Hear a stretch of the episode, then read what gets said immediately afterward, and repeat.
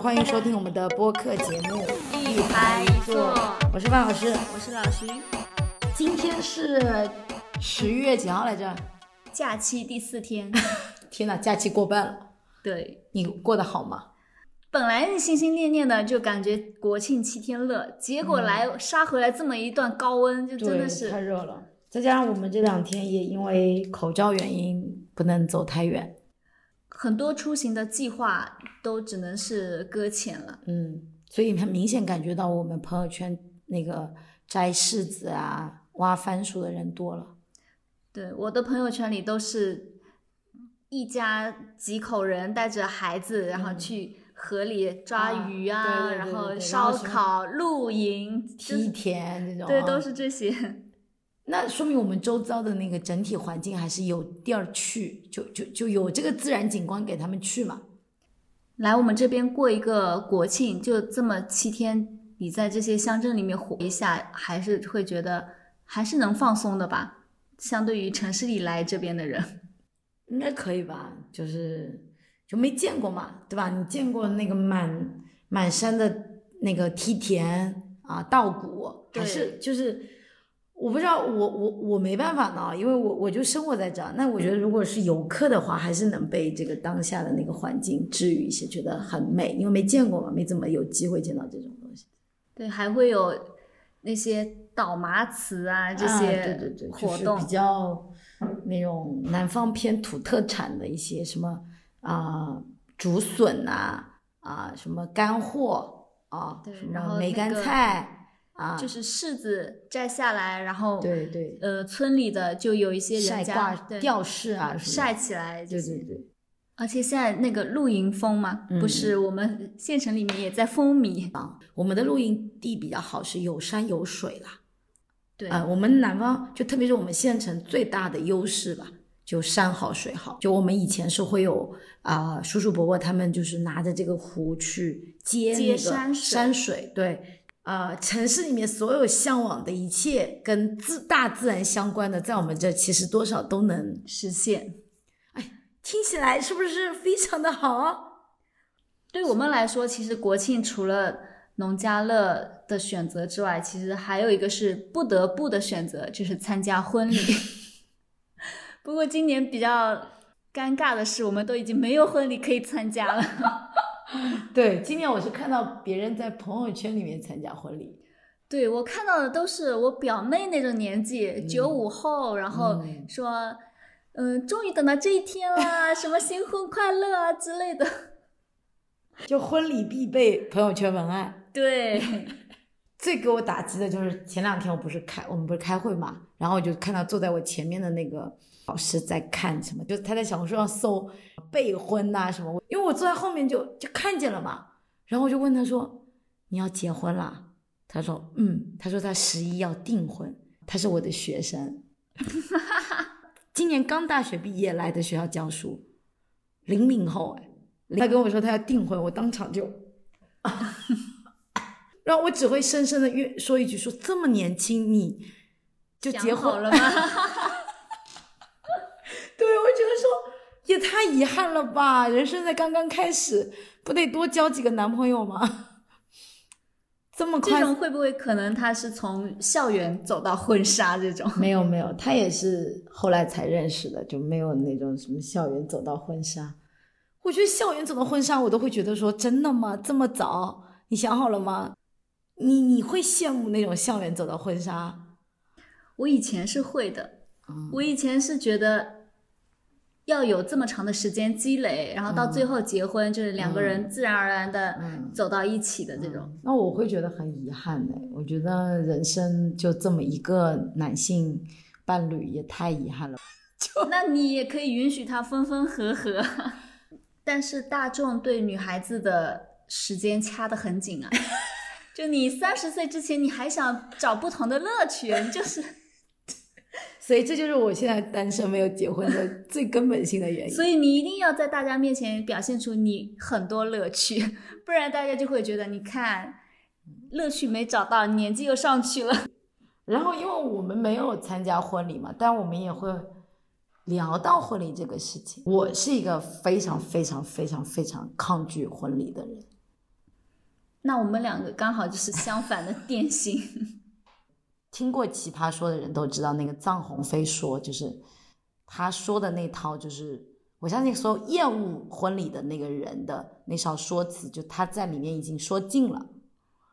一个大型的庙会，对，但是我没有那么极端，就我我我没有到那个程度，我是有点，就比如说，呃，就集体做什么事情，比如说，嗯、集体举杯，就就大家拿那个杯子敲敲桌子啊，然后集体发祝福，你懂吗？就是那个嗯短信那种，集体猜歌。然后然后玩游戏，扔娃娃什么就，我我很害怕大家群体看着我要做这件事情的时候，比如说就大家都说举杯，然后我生怕我自己举晚一秒钟，让大家看出我就我的表现没有那么充裕的时候，我就很害怕大家看出我不投入。我在那个场景下我是不可以不投入的，因为那显得我没有很配合这种气氛，然后我就很害怕，你知道吗？所以你走进那个婚礼的时候，已经做好了，就你很投入，是不是？你那个祝福就已经很充沛了，不需要酝酿。就是我其实我第一次参加婚礼是我刚工作不久，一个同事结婚。嗯。说实话，跟这个同事还没有很多交道，嗯。但是他请柬都发过来了，然后出于礼貌也就参加了，嗯。然后对他也了解的不多，也不知道他们两个最后走到一起怎么怎么的，所以嗯。第一次参加那个婚礼的那个感受给我是，我觉得是有点格格不入的，就感觉自己好像该配合你演出的我 演视而不见。然后后来呢，是工作之后不久，你就陆陆续续接到同龄人、同对同学同学啊这些请柬就过来了。嗯然后那那个时候去参加婚礼的话，我其实是挺开心的，因为这些同学都是陪伴着你学生时代，然后你、你想到的都是跟他在一起的点点滴滴，都是属于回忆就挂，猜就是猜歌的时候猜的都是你们那年龄的歌，你甚至知道对方喜欢谁，比如说什么周杰伦，就他会对，然后你他果然就放了这首歌，对，然然后你就是哦，你当年曾经讲过这首歌要怎么怎么怎么，哦，对对对，你就觉得。你就带入了自己的情感进去，然后包括要举杯啦，要敲桌子的时候啊，要那个亮闪光灯的时候，就是大家就觉得就很投入啊，然后就一一起开始那个配合起来。我不行，我我感受就我不能说我感受不到那种快乐吧，我我我承认我我在那个当下，我会被氛围感染。就是你你可能会觉得这种情感表达太外放了吧？就对，大家就是我我觉得你没有必要告诉我，然后我也不我也不会觉得你这个当下那个情感多么的真实，然后我觉得我这么直白的那种照闪光灯和发的那个祝福，不是那么那么的诚心，你理解我那种，感觉吗？你就好像是被司仪安排好，然啊后指挥。对对对对对，我觉得他不是我真的那种打心里面在祝福你的，我是被支配的那个。然后就告诉你说，你一定要用这种方式才叫祝福。就他给了我几种选择方式，让我照灯，让我发短信。就他告诉我这种叫祝福的时候，我就很不太情愿。我觉得，我觉得我不是用这种方式在祝福他们的，我不想配合。婚礼吧，可能我不知道男生是怎么想的，嗯但是应该是每个女孩子的狂欢吧，就是他们女生会很对他会在意这种仪式感，然后会在意这种各种细节啊什么的。自己我自己当时办婚礼的时候，我是我就是想着，既然是要这种这样子的形式，要有嗯司仪啊这种的，嗯那就是怎么俗怎么来。然后包括我自己的选的歌，猜歌名，我都自己很投入的想，哎，这首歌不错，就是我也挑了很多，我还分了年龄段，就是这种是给我我爸妈那一代，他们肯定会知道的，嗯而且我我就预判他们肯定会冲上来报歌名的这种。结果那一天果然如我所愿，就是大家就很所以这是很参与这种，这是很多女生朋友们为自己创造了一个舞台和制造了一场你想象理想中美好的婚婚宴的样子，是不是？但是我我当时还有一个出发点是，其实我是不在意这种细节啊，或者是不在意这些流程什么的。嗯我所有的选歌、司仪要怎么怎么的，玩游戏要叫哪些人上来，我考虑的都是大家会不会觉得这个是好玩的。哦，我其实当时我我决定要办婚礼的时候，我想的并不是说我要完成我自己的一个梦，把我这个梦造的多真实、多难忘什么的。我考虑的都是我要办一个很俗很俗的婚礼，然后我要让大家都高兴，让大家玩的开心。这种我当时是这种想法出发的，所以我我那天我觉得我我也很害怕遇见嗯，就是要让你们开心，结果你们很抗拒。就是我好害怕他为我设计的很多很多的东西的时候，我在那儿当下，我我其实就是来当观众的，你懂吗？但是，你又是希望我在这个东西很有参与感的时候，我不要坐在那种很多很靠近主桌呀，或者很靠近新郎的那个位置的时候，我反而很安心，因为我我参加这种婚宴，我一点没有压力，甚至你们要参与到他游戏一部分的时候，你压力就很大了，因为这场演出得你配合好，你玩砸了 就就。但是这里面就有一个你判断失误的地方。我的感觉，我参加那么多婚礼下来，嗯，我发现最投入的不是年轻人，是就是那些对老一辈的，就是对，然后小孩儿，对所以、啊。所以我就说怎么俗怎么来，就是他们喜欢玩什么游戏，他们听什么歌，就对，其实对于我觉得像我们去参加的时候，可能就是二十二三十岁的时候，我觉得我们很不想在那么多陌生人，甚至那么多长辈面前展现自我和。做一个活泼的人，如果这个当下可能就是同学会什么又好一点，嗯但现场有太多陌生并且大人，就不是这几年不是有很多年轻人，甚至我也参加过那种就是只让只让朋友参加的局，嗯就他会办一个户外小型的，那好一点，那的抗拒力，因为都都是你熟悉的人嘛，就当时到 KTV 玩了一下了。然后现在那种就是户外婚礼的那些地方，就是哎会摆一个很漂亮的那种什么户外的仪式啊什么的啊，然后几个朋友，然后就拍拍照啦，然后吃个什么点心啦，然后在那里玩游戏、唱歌什么之类的。我常在想，应该再也找不到任何人像你对我那么好，好到我的家人也被照料，我的朋友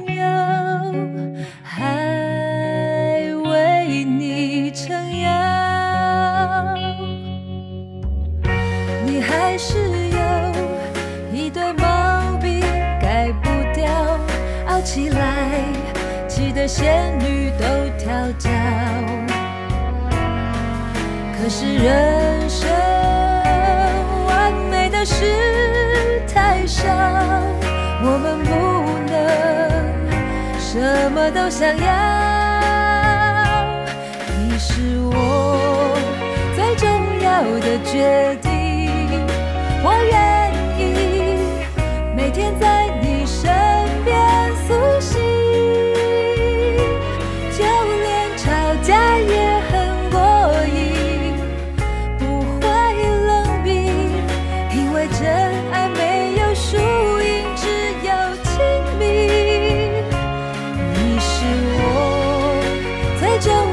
的决定，我愿意打破对未知的恐惧，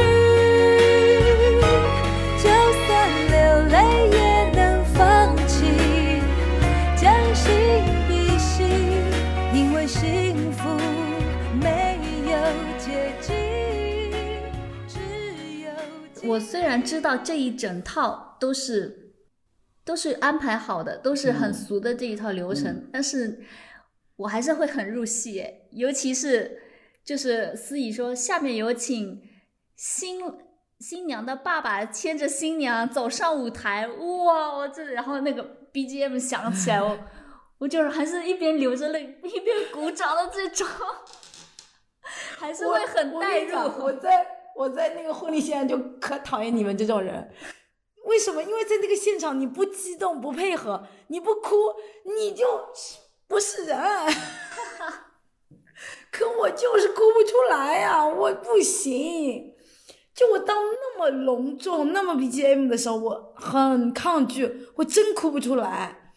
但是就是你有你们这样的人的时候，就显得我们很冷漠，对不对？然后我就觉得，这一方面是在那个仪式里面，就是你要需要配合各种各种。然后仪式结束之后，你不是不是在吃饭了？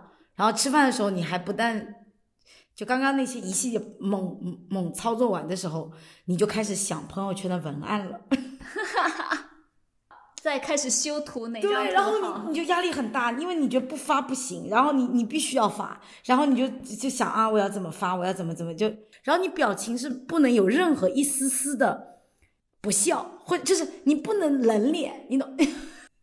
就是你是不能太过于严肃的在那个现场，因为大家都很好像很投入在那个情绪里面，然后你你冷脸，然后大家会觉得说，嗯，你怎么你不高兴吗？啊，你不祝福他们吗？哎呦喂，就我在那压力太大了。之后就要什么？同桌的压力呢？桌子上你不能只吃吧？就一言不发的时候也很尴尬，对吧？你说，比如说这个桌里面也有你其他同学的话，然后他带着他的女朋友或他的老婆，也很尴尬。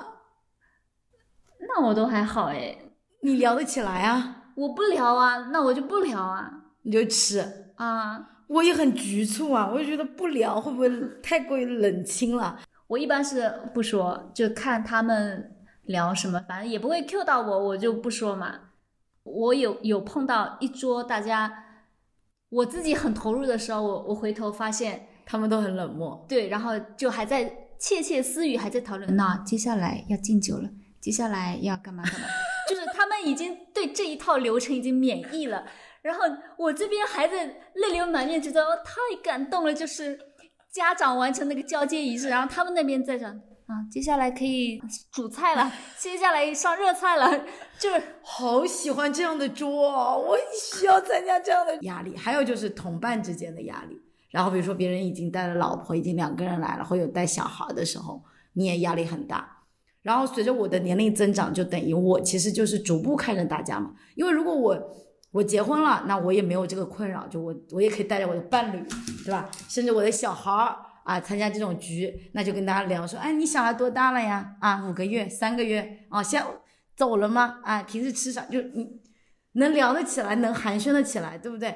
但那我倒反而害怕这种带着小孩，但是我是不是就没有？我没有，我没有这种，我永远都是一个人去的，我所有的局都一个人去的。所以，特别是近几年，你参加的很多很多的婚礼，变成都是一对一对一对，一家三口，甚至一家四口，然后你一个，就就是说到这个要不要带伴侣一起参加这种婚礼啊？嗯，我觉得这个也挺有意思的，我就会发现我我有的朋友他就是喜欢带，带，嗯，就不管去哪他都要带着，带就尽管他这个老公根本不认识我们，不怎么说话的，嗯他也不会调动气氛什么的，他就是要带。对，但是我我是不会带的，我是觉得这是我的局哦，就不想让他来参加，因为他也什么都不认识，也都不知道。然后我还有了解到一些，我觉得可能就是大家心态都有一点点微妙的变化，就是他怎么比拼老公啊？也不是说就比拼老公，就是嗯，好像是就是在亮一种身份，哦，就会有一种很微妙的感觉。所以这个就大大家好像已婚的就很享受这种已婚状态，就我出出去干嘛，我都要带着我老公怎么怎么。所以这个可能就是二十七八岁很多人焦虑的很重要的原因，就这种局真的很很焦虑的。然后我就跟我姐吐槽啊，说哎，我怎么一个人巴拉巴拉巴拉，就这种，我说别人好像都进度条在往后拉，然后你知道我姐怎么说吗？她说嗯，她说别人的金字塔都往下拉，你一直在缓冲。然后她她这句话讲完的时候，我一直在想说天哪，我现在她跟我讲大概五六年前的事情，因为我现在不会跟她说这些事情了，因为我就太习以为常了，不会说了。后来我想想，这五年我好像也一直都是那个缓冲，哎，一提到缓冲，你能不能那个脑海里面就显现出那个？现在可能玩，现在零零后都没这个概念，因为现在网速都过于快了，就那个缓冲的时间太短了。我们小时候玩那个网络没有那么发达的时候，那个缓冲对我们来讲很困扰的。那个圆圆的球一直转，一直转，一直转。现在好像你发现五 G 之后，这些四五 G 开始以后，这些东西就缓冲变短了，对不对？然后我我突然觉得说，天呐，我这个五年一直在那个圈圈就一直转，一直转，一直转。它是你那个婚礼，这个很很有意思，就某某种程度是个节点嘛，是一种大人的象征。对啊，就是你，你看着你的比较好的女同学结婚了，你觉得替她开心，然后感觉像嫁女儿一样。然后你看到以前的男同学结婚了，你就会觉得，这以前这么调皮的一个人，哦，现在就好像有种。大人模样要承担责任，就是为人丈夫了。这种前两天我参加我那个表弟吧，然后弟弟，我说我跟他说，我说哎，我我我现在脑海里还是你跟在我后面吃鸡爪的样子，就这么快就你穿上那个，就是他真的是有一种就是好像是一个成人的一个仪式一样。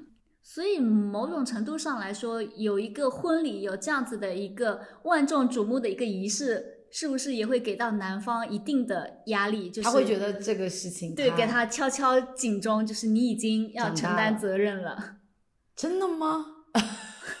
不知道哎，要问男生。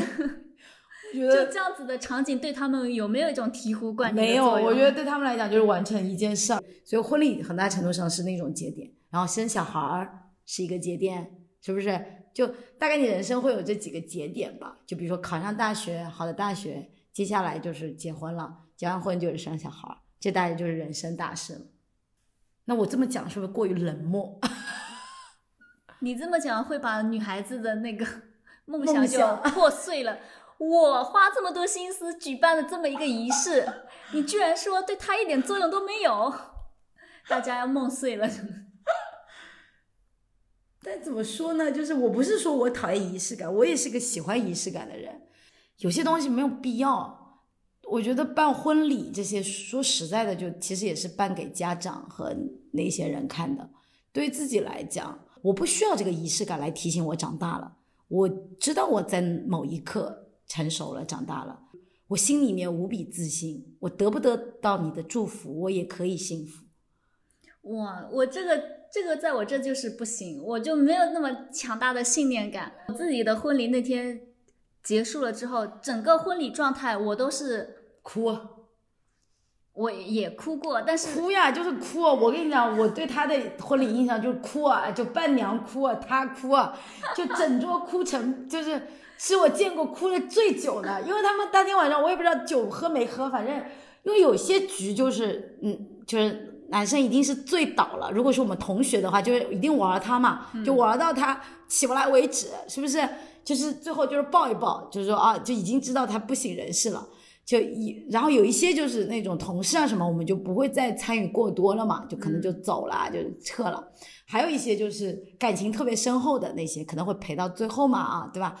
然后对于他老师来讲，就是我的印象就是哭，啊就当天晚上真的就是没有。其实，在仪式上面我还是清醒的，是。所有结束了之后就结束了之后，然后留下来就是我的伴娘还有伴郎，然后我那天是，因为那那几个伴娘是大学的同学，同寝室的同学也很好，我们四个人就我结婚了，我当天竟然有很强烈的负罪感，我觉得我怎么就比你们快了呢？就好像自己强加给自己一个身份，我接下来跟你们不一样了。所以我那天才哭的稀里哗啦，就是东西就是觉得你你觉得很难过，很难过。这期节目给很多男男生听到的话，他一定想说：真的，你们真的戏非常的多。但是那天最大的感受就是，我好像就是就感觉自己没有自由了，嗯，就是不跟跟他们好像，他们还是单身，他们还是该干嘛干嘛，然后我好像结了婚了，我我旁边就是有人了，我我身后就是有一个家，我我要怎么怎么样了，就是开始已经给自己加那个压力了。今夜还吹着风，想起你好温柔，有你的日子分外的轻松，也不是无影踪，只是想你太浓，怎么会无时无刻把你梦？爱的路上有你，我并不寂寞。你对我那么的好，这次真的不同。也许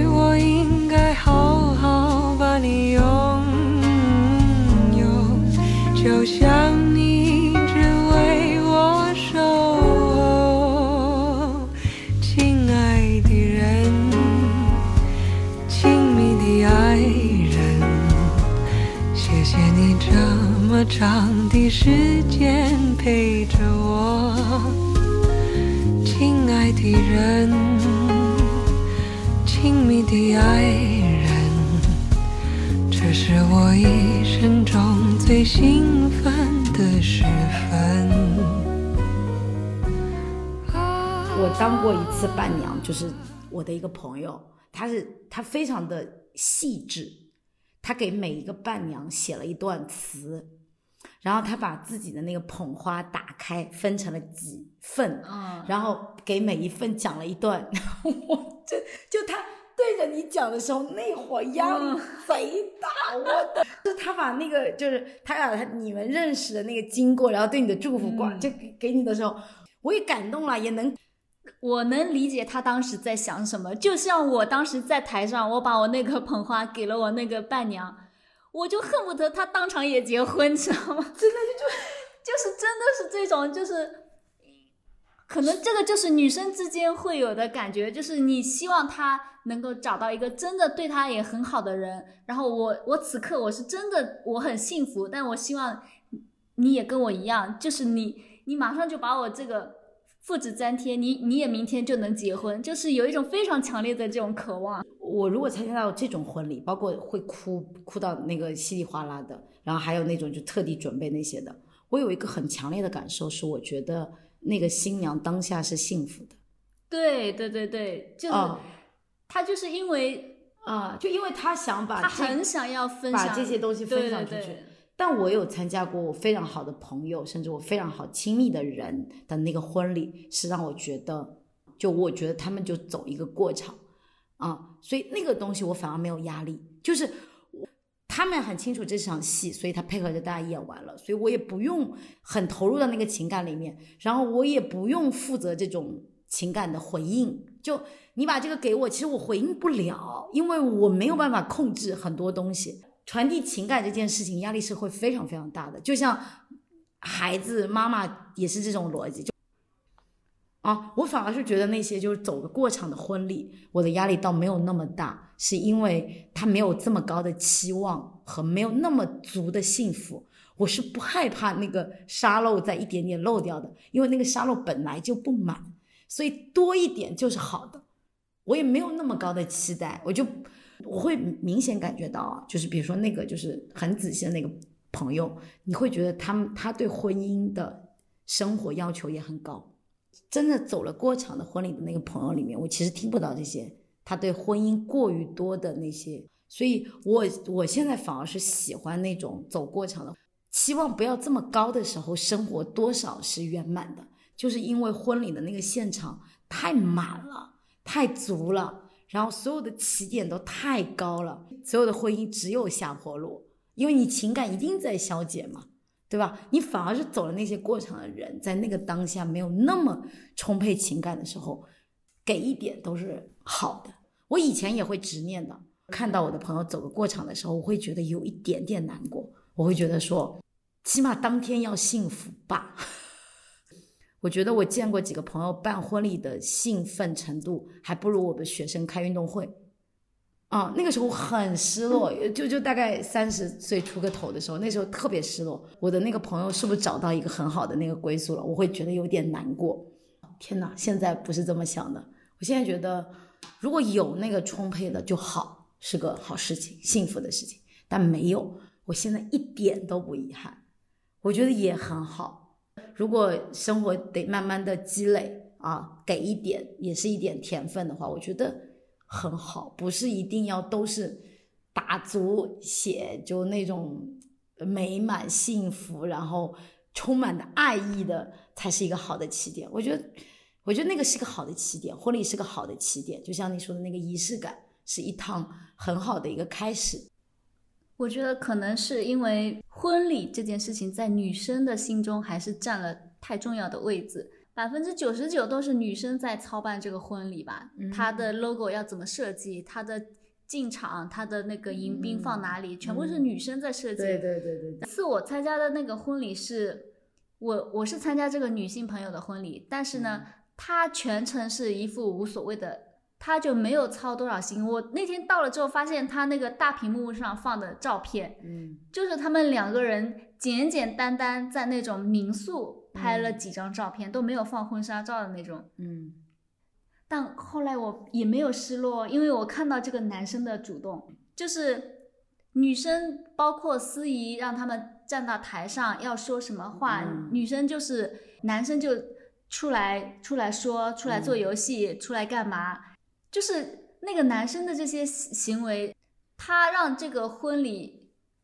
就本来也是他自己的事情，但是。他让我们看到了，他真的在参与，不是很多男生就基本上只是一个 配角。对，所以我们鼓励男性多参与婚礼。对，一定要一定要多参与。他当时那个仪式是女生站在台上，男生从这边，然后就是很外放的，就是什么某某某，嗯，什么我来娶你啦，或者怎么怎么，然后就冲过去跑上台上去，然后抱住他。我就看到那个女生，就只能脸上都是害羞啊、难为情的那，但是我我能肯定她内心是高兴的，是需要的这种。我所以，我才会一开始我说这样子的仪式会不会让男生有这种醍醐灌顶的，给他一种压力感？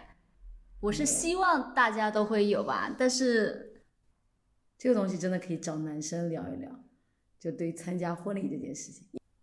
反正我是每次都。很入戏，我都能很感动。我就是我姐的时候，我姐的时候，我看着我舅牵着她的时候，我看着我舅在眼角有泪的时候，我会有一点点的。就那个时候，我有点哎呀，就有点觉得哎呀，对，哎呀，哎呀，就就，但是，但我觉得这个真的是看人呢。就有些，比如说爸爸爸是不太愿意上台的，对吧？我现在回看我那天的那个录像，嗯，我也牵着我爸，我就觉得他右边这个胳膊就是被我架在那里，就 就是好像抬在悬在空中，被我架在手上，然后走完了那条路。你爸，你爸抗拒吗？你爸抗拒走的这件这件事情吗？他没有哎，他不抗拒对我在想，就因为每次就聊起这个话题的时候，我就在想，我爸。肯定就是这那个台上声音最响的人，我爸更想要参加，更想要办婚礼吧。我爸就是不让他走，他要生气的哦。我爸给你穿的粉红色的衬衫，就一定要上台的那种。所有的爸爸都是那种，那天都是粉红色的衬衫，然后所有的妈妈都是旗袍。如果是我，我要跟我爸说说我不想办婚礼，我爸就要生气。我跟你讲，我爸就想说。我都没有上台的机会，但是我理解了，他肯定也是希望，就他希望对对面是有这么人，他不是真的要跟我走一下，就哎呀，我真的觉得好意心领了，所以参加婚礼就是也变成了我一个以前来讲是一件很困难的挑战啊，现在就是很好，不用参加了，没有机会了。我觉得婚礼这件事情，也真的是在某种程度上是给爸妈一个交代、圆梦的机会。哦，就是我我发现，因为我我是女方嘛，嗯我这边事情是比较简单的，但是我能够强烈的感受到我老公家这边、他的父母、他的这些亲戚朋友们，嗯就是给足了面子，给足了排场，然后他爸妈就是也。包括安排座位啊什么，就花了好多好多心思。我那个时候我都觉得我老公你在干什么？你结婚就让他们忙成这样，他自己好像都就没有出什么力啊，他直接从杭州回来就参加婚礼就可以了。这些所有琐碎的事情，但是你也不用，那你也不用觉得不好意思，因为爸妈也很开心做这件事，对呀、所以说你要有一个婚礼，就是让，他们有事儿可干，开心的做完这件事情，然后做完自己心里很舒服，然后他会觉得他也是这个婚礼是他的人生节点，对对对对，对就是他那个进度条拉到了那个生他也完小叫来。他的朋友啊，对他生完小孩，他最后的进度条拉到他儿子结婚，他女儿结婚，对对对就他也像进度条的那个进度啊，他会很圆满。所以当那个进度条没拉的时候，我爸可能这几年也一直在缓冲。他参加所有那些其他朋友的小孩的婚礼的时候，回来他就给我一顿念啊，说哎谁谁谁啊又结婚了，谁谁谁又结婚了。然后每次他参加完这种婚礼，就必然给我打一个。如果那个女儿是跟我同龄，或者那个女儿我们曾经小学同学过什么的，然后就给我打电话，不不不，好意心领了。祝福我收到啊，就那种，就你明显我们会觉得这么麻烦的事情，就像他们男方家里不是提早一个星期左右就开始吃饭，嗯每天不同的一波又一波的亲戚过来，然后在你家里打牌啊，然后还要早中晚还有夜宵，对啊，全部要给他们备齐，对啊，然后就还厨房里就是各种这种阿姨呀、大妈过来帮忙，对，洗碗。啊，我觉得这这种可能到我以后我女儿结婚的时候，我是做不了这种事情，太累了，太麻烦。我爸已经在盘算说我要结婚，他要吃几天，放哪里？就是你知道这些事情对我来讲就真的是恐惧，但对他来讲就是他人生接下来非常兴奋的时刻。当然，我也是非常遗憾啊，我没有给他充足的这个时间做这件事情。但唯一我现在很担心的就是我没有伴娘了。所以我在想，我我就说我把我当年做过伴娘的那些朋友全部都给我拉回来，然后让我老公也把他当过伴郎的全部带回来。伴郎们肚子都这么大，衣服都穿不进去，是不是结了婚的男性都发福了？还秃顶了，然后伴娘可能还都很漂亮，嗯，对吧？妈妈们都还很美丽，然后这边的爸爸们都已经开始秃的秃，然后肥的肥，然后衣服都拉不上去，然后满头大汗。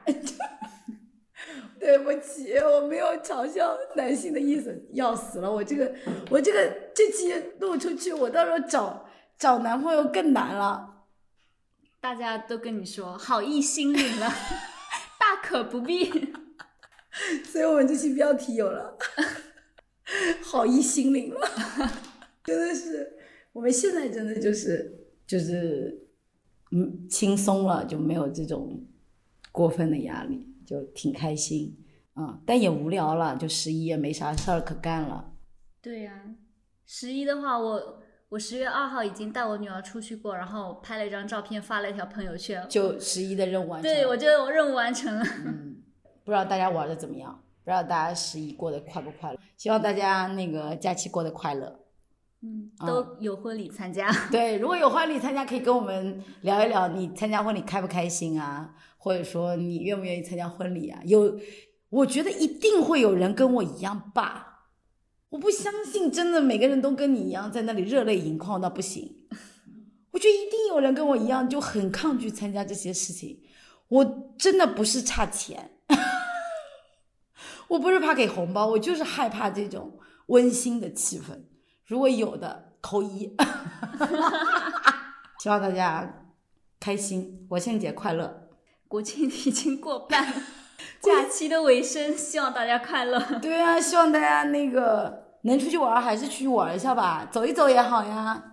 对，可以来我们这边。对，去个公园啊，去公园吃个三明治也好。嗯，就出去一下，总归发个朋友圈嘛。啊，对，开心一点。行，那我们今天就先聊到这里吧，拜拜拜拜。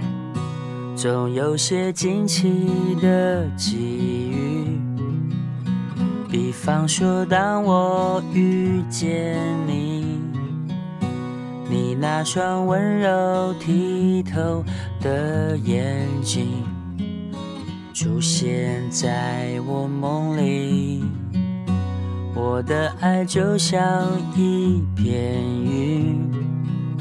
在你的天空无处停，多渴望化成阵阵的小雨，滋润你心中的土地。不管未来会怎么样，至少我们现在很开心。不管结局会怎么样，至少想念的人是你。我不会把它当作游戏，因为我真心对你。总有些话是不能提。会掉入选择题，我把情感自私的那一面隐藏在黑夜里。我的爱就像一片舟，在你的心湖无处停。寻寻觅觅一个美丽的港湾，希望不再流浪飘荡。